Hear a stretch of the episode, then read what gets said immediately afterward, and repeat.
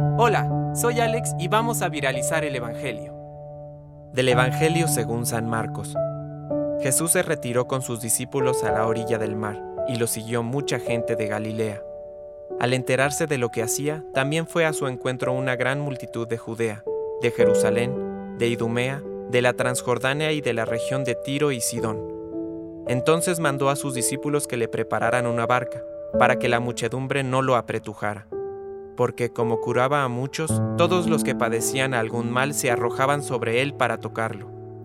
Y los espíritus impuros, apenas lo veían, se tiraban a sus pies, gritando, Tú eres el Hijo de Dios. Pero Jesús les ordenaba terminantemente que no lo pusieran de manifiesto. Palabra de Dios. Compártelo, viralicemos juntos el Evangelio. Permite que el Espíritu Santo encienda tu corazón.